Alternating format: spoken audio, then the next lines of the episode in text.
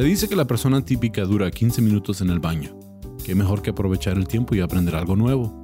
Les presento el podcast de solo 15 minutos sobre datos, detalles y pormenores cagados que podrás disfrutar mientras que... bueno, en cualquier rato libre.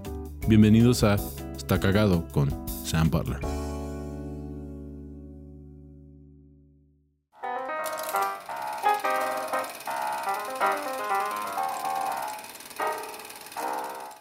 Bienvenidos a otro episodio de Está Cagado Podcast, Sam y Ram en el cine, en nuestro segmento especial mensual. Bienvenido de nuevo, Ram.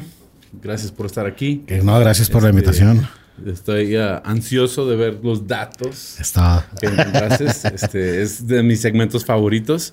Este, ojalá y lo disfruten ustedes también. Ah, vamos a, empezar. Este, no sé qué datos encontraste, pero si gustas, Em, empieza primer dato. Empezar algo que se me hizo interesante, que no me había fijado, en las películas de Sam Raimi. En todas las películas usa su mismo carro, mm. que es un carro, es un Oldsmobile Delta 88 de 1973. Cuánto lo usa en The Evil Dead, eh, Crime Wave, Evil Dead 2, Darkman, Army of Darkness, A Simple Plan, The Gift, Spider-Man 1, 2 y 3. ¿Y ese es, es, el mismo mismo? Es el mismo carro. No lo cambia de color ni nada. No, de nada, ¿no? De hecho, lo ha prestado para otras producciones. Los hermanos Cohen lo han usado para unas películas. Eh, hay teorías que dicen que lo concibieron en ese carro, que perdió su virginidad ahí, quién sabe. Pero al señor le encanta ese carro, ¿no? Para cuando la vean sus películas, fíjense en ese detallito. Sí a, lo, ah, sí, a lo mejor sí perdió su virginidad ahí o, o a lo mejor era el carro que él siempre quiso tener y, y, trabajó en un McDonald's y juntó dinero y lo pudo comprar y como que Eso sí, ¿verdad? no sé, pero está, está chido. Ajá, sí, se me hizo muy, muy interesante. Sí, este, este, este dato ah, lo encontré y se me hizo cagadito. Este, para lograr la voz tan particular de E.T., Sí. Sí. Se contrató a una mujer mayor eh, por menos de 400 dólares que además fumaba dos paquetes de cigarrillos por día. Órale. Entonces, si quieres eh, tener la voz de E.T., sencillo. Dos paquetillos diarios. Ah, fácil. Sí, como si vete a México, ¿no? Que la contaminación. sí. De, hecho, también encontré un dato de E.T., hablando de E.T., y este pues lo tenía para el episodio que es en inglés, pero lo voy a mencionar aquí porque estamos hablando de E.T. Pero para hacer la cara de E.T., um, fusionaron a Albert Einstein este, y un pug. ¿En serio? ¡Árale, qué chido! Y así es como ellos pudieron hacer lo que es uh, uh, la imagen, e el, personaje de E.T. Ah, caray, órale, Albert Einstein, pues bueno, un homenaje, ¿no? un homenaje. sí. Órale, órale, no, no sabía de eso, ¿eh? Aquí traigo algo interesante sobre la película Ghostbusters. Ok. En aquel tiempo, pues bueno, los efectos especiales, el, poder poner extras con la computadora, así las imágenes era muy, pues muy difícil, todavía no estaba como, como es hoy en día. Así que, pues bueno, contrataron a, muchos extras. Entre ellos fue un extra que es alguien muy famoso que se trata Ron Jeremy. Este actor pues, de super ícono de la, de la industria pornográfica. Y él de pronto en una escena cuando está explotando la, este, la estación de, bomberos donde, donde trabajan los, los cazafantasmas, él está así bien a gusto viendo la explosión o sea, puedes ver, le pones pausa en la película y lo ves en una orillita.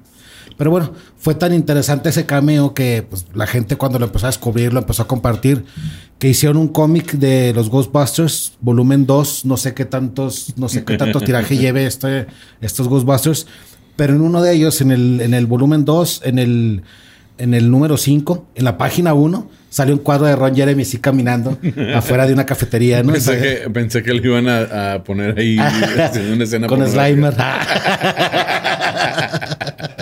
sí, ¿verdad? Pero no, no, no. Fue puro cómic. sí. Este R2D2, de Star Wars. Sí. Arturito. Tiene un cameo también, hablando de cameos. Sí. En Encuentros del Tercer Tipo. Um, se le ve en una de las escenas finales. Sí, órale, sí, creo que sí, sí. Yo, yo no... No lo he visto así en la, en la película, pero sí la imagen de que así en el fondo se ve así el, monito, ¿no? Sí. Órale, qué chido. Pues sí, es R2D2 de Todo su, universo, ¿no? sí. Yeah, I thought that was cool. Y hablando de aliens, te doy otro. Uh, pues de, del espacio, de sci-fi. Sí. La baba que le corre de la boca del alien, de la película Alien 1978. Sí. Fue en realidad un error. Sí, o sea, era, era un aceite que utilizaban para lubricar las partes movientes. Ah, ok. Y salió, y salió también en cámara que ya lo dejaron. Órale, qué como chido. un efecto especial. Ahora sí, Happy Accidents. ¿no? Qué Happy Accidents, sí. sí. Fíjate, hablando de- del espacio, también traigo un, un dato bien, bien curioso sobre la película Armageddon. Ok. Aquí en México, yo creo que la pasan cada 15 días en la televisión, así. A cada rato la pasan.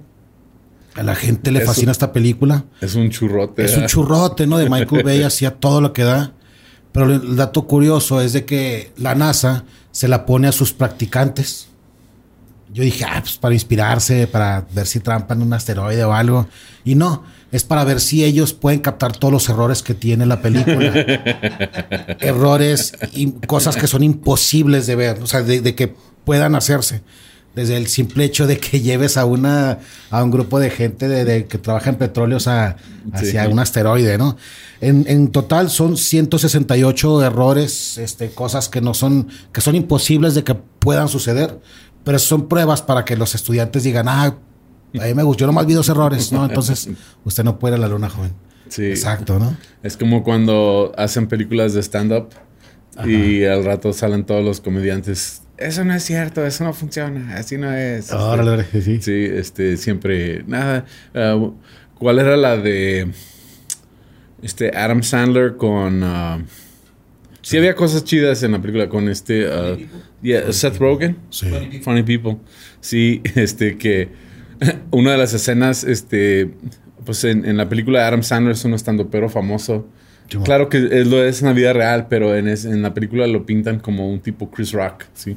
Ah, ok. Y él llega a un club, el Comedy and Magic, y cuando él llega, normalmente en un, en un show de stand-up, cuando llega una estrella, te hacen lo que se llama bump. O sea, si tú sigues, te dicen, sorry, Sí, este, llegó fulano ahí. y se va a subir, entonces tú, tú quedas este, ah, fuera.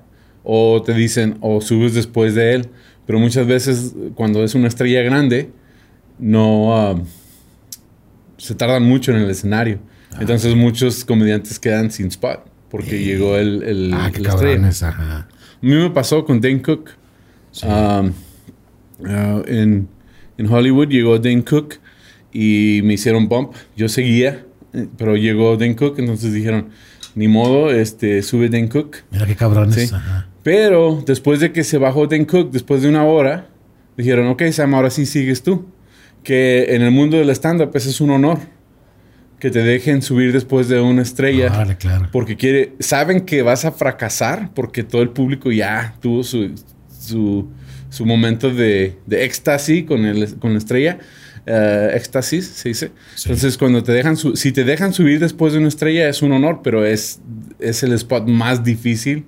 Y no me fue tan mal, entonces dijeron, ah, ok, sí, vas bien. O sea, los, los productores de los shows, vas bien. Órale. Entonces eso pasa. Pero en esa película sube Adam Sandler y, y cuando se va, el chavo que está en el escenario, cuando entró Adam Sandler, se va al backstage y dice, no puedo creer, le abría a Adam Sandler. o sea que, que eso sí, eso sí, eh, eh, muchos comediantes dicen, es que yo le abría a fulano de tal, yo soy el abridor. Ajá. Pero no es, eso no es abrirle a Le Adam tocó, Sandler. sí. Sí, o sea, es diferente cuando te contrata el comediante a abrirle el show a, Claro. que, a que por pura casualidad estás en el escenario cuando entra, ¿me entiendes? Sí, pero sí, sí. eso sí se me hizo muy verídico y cómico. Pero sí, siempre que hay una película de stand-up, este, todos los comediantes empiezan a, a sacar todos los errores de la película. Entonces, Sí, ¿verdad? Sí. Um, esa película Armageddon también hay una escena donde van por ellos en el helicóptero. uh, no sé cuál era. No, es que no me acuerdo. Yo no la veo cada 15 días como ustedes. Pero hay una escena que anda a caballo uno, ¿no? Y llega un helicóptero por él. Creo que sí. Sí, en un rancho. Ajá. Bueno, ah, yo tenía un conocido que era de las fuerzas especiales de, de, de aquí de Estados Unidos. Bueno, yo estamos en México, pero de Estados Unidos. Y, y, así como está en esa película, así pasa. Le marcaron a su beeper, porque ustedes traen beeper, que había un conflicto que tenía que prepararse y él andaba quién sabe dónde en la carretera y llegó el helicóptero por él para llevárselo a, a, la base. O sea que sí sucede eso. Entonces, eso me, me, acuerdo cuando me comentó, me acordé de la película, de esa escena. Ah, ok, entonces no, le exageraron ahí. Sí, no le exageraron. Bueno, pues a lo mejor de eso de... Uh, pero, pero la exageración era que era un vato petrolero, ¿no? Sí, sí, ahí se mamaron. Sí. Ahora, este dato, no sé si ya lo hemos mencionado, como que me suena que lo hemos mencionado, pero me llamó la atención que um, el nacimiento del cine, sí. lo que viene siendo el cine, uh, proyección, que las personas puedan ver una película, uh, pasó en París el 28 de diciembre de 1895. Uh con los eh, famosos hermanos Lumière. Lumière, claro. A mí me llamó la atención porque mi cumpleaños es el 28 de diciembre. Ah, qué chido. o sea, que, digo, mm, no nomás es Día de los Inocentes, sino que es el día del nacimiento del cine, entonces me, siento muy halagado de haber nacido el mismo día que el cine. Órale, qué bonito, ¿no? Sí. Del único arte que se, tiene su día de nacimiento. Sí, que llegó a ser el séptimo arte. Séptimo arte, exacto. entonces. Pues bueno, mira, hablando todavía de, algo del espacio, traigo un dato, este, pues, cagado, interesante, sobre la película Interstellar de Christopher Nolan. Ah, ya sé qué es el dato. A ver, ¿cuál? ¿Del maíz? Ajá, sí. Sí, ese, lo tenía para el episodio de inglés. ¿En serio? Ah, pues bueno, yo te lo gané. se, me hace bien interesante porque ese señor, este, es de los directores de la vieja escuela, ¿no? o sea, moderno, pero le gusta hacer los trucos de la vieja escuela, que es hacer los efectos dentro de la cámara. Sí. Y en esta ocasión, para la película de Interstellar, plantó 500 acres de puro maíz. Sí. Eh, eh, haciéndole también como le hizo Zack Snyder para la película de Superman, que bueno, no la he visto, pero. Pero como que se dio, se dio cuenta que era posible. Ajá, sí es posible y aparte, pues se ve más real. Eh, en, la película, este, a pesar de que no tiene mucha importancia esa escena, es, pues, es algo interesante. Lo, el, maíz ¿no? tiene que ver mucho con, con dentro de la historia, así que al hacerlo pues no sé, con, con maíz de verdad, genuino, pues le da más autenticidad a la película. Y este, pues, director es de los que les gusta, ¿no? El dato cagado es que después de que cerró la película, ¿Sí? a cosechar y a vender. Cosechó y vendió el, maíz y, tuvo ganancias. Sí, bueno, bastante, ¿no? Qué chido. Sí, sí, se me hizo bien divertido y pues un aplauso a Christopher Nolan. Ya. Ajá. Tengo otro dato de que relacionado, pero también está para el episodio en, en inglés. sí. Ah... No, a ver. Si lo tengo para el de, inglés o el de español. Sí, no, lo tengo para el de español. Hablando del maíz, las palomitas en el cine. Ajá. ¿Cómo es que llegamos a tener palomitas en el cine? Híjole, sí. No, sí me la sabía, pero ahorita no me voy a acordar. Sí. Resulta que la idea de, de, comer palomitas en el cine nació en 1929 en Estados Unidos. Ok. Sí porque el país estaba en la Gran Depresión.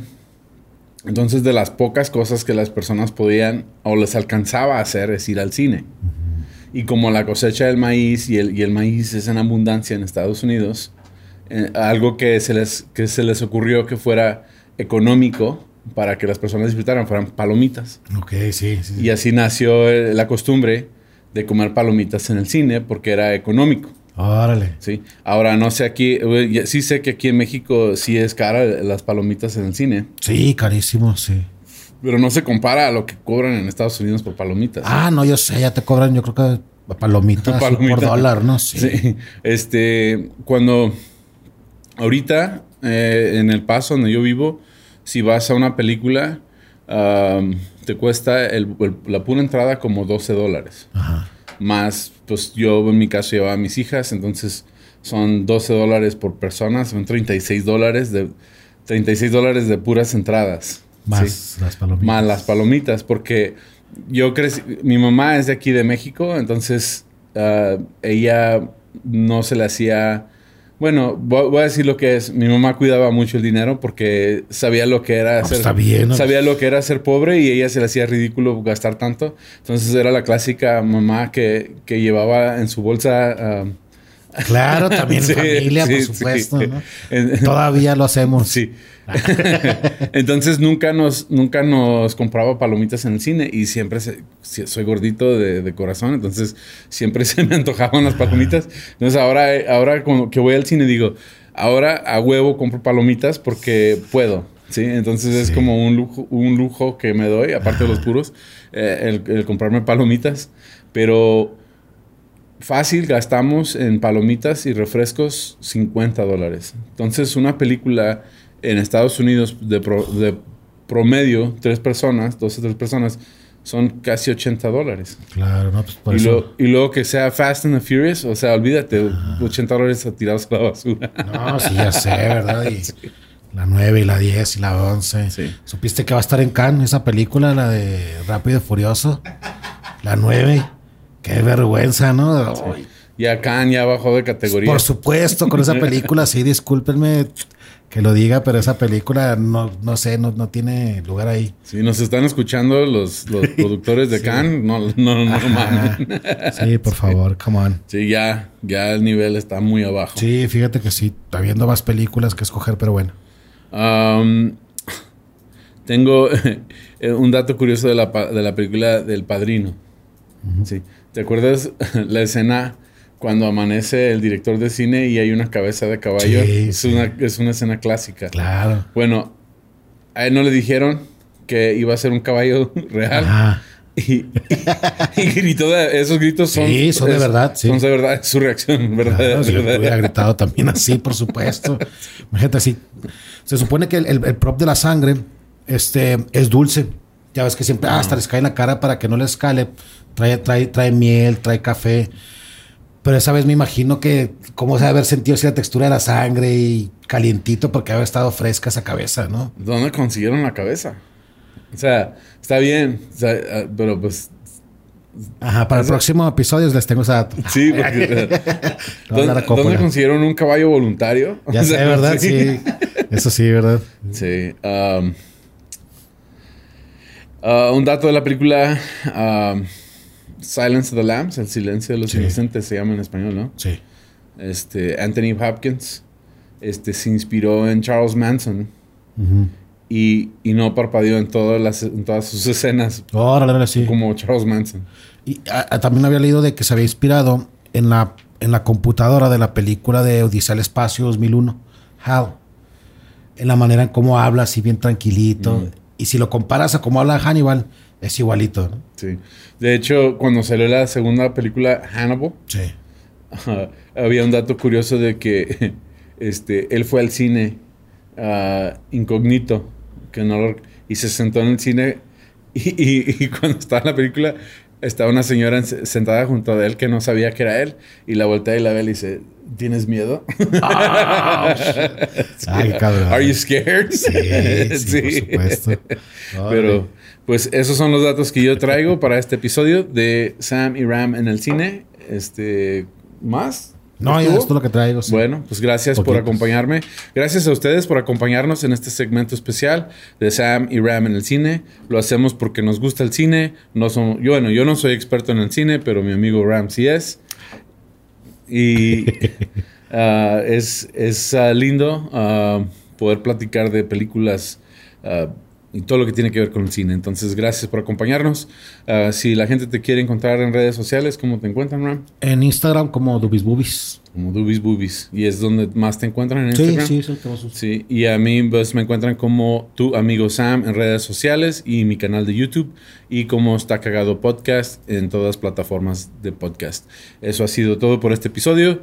Gracias por acompañarnos. Ah, dejen sus comentarios, likes Ah, sugerencias, si hay un dato ah, que se nos pasó de una película de las que mencionamos, compártanlo. A nosotros nos encanta aprender y son bienvenidos sus comentarios. Y pues con eso, uh, un shout out a los cagadienses que siguen con los memes de Popó.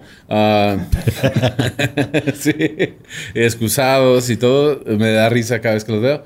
Y pues eh, nos vemos. Hasta la próxima. Gracias.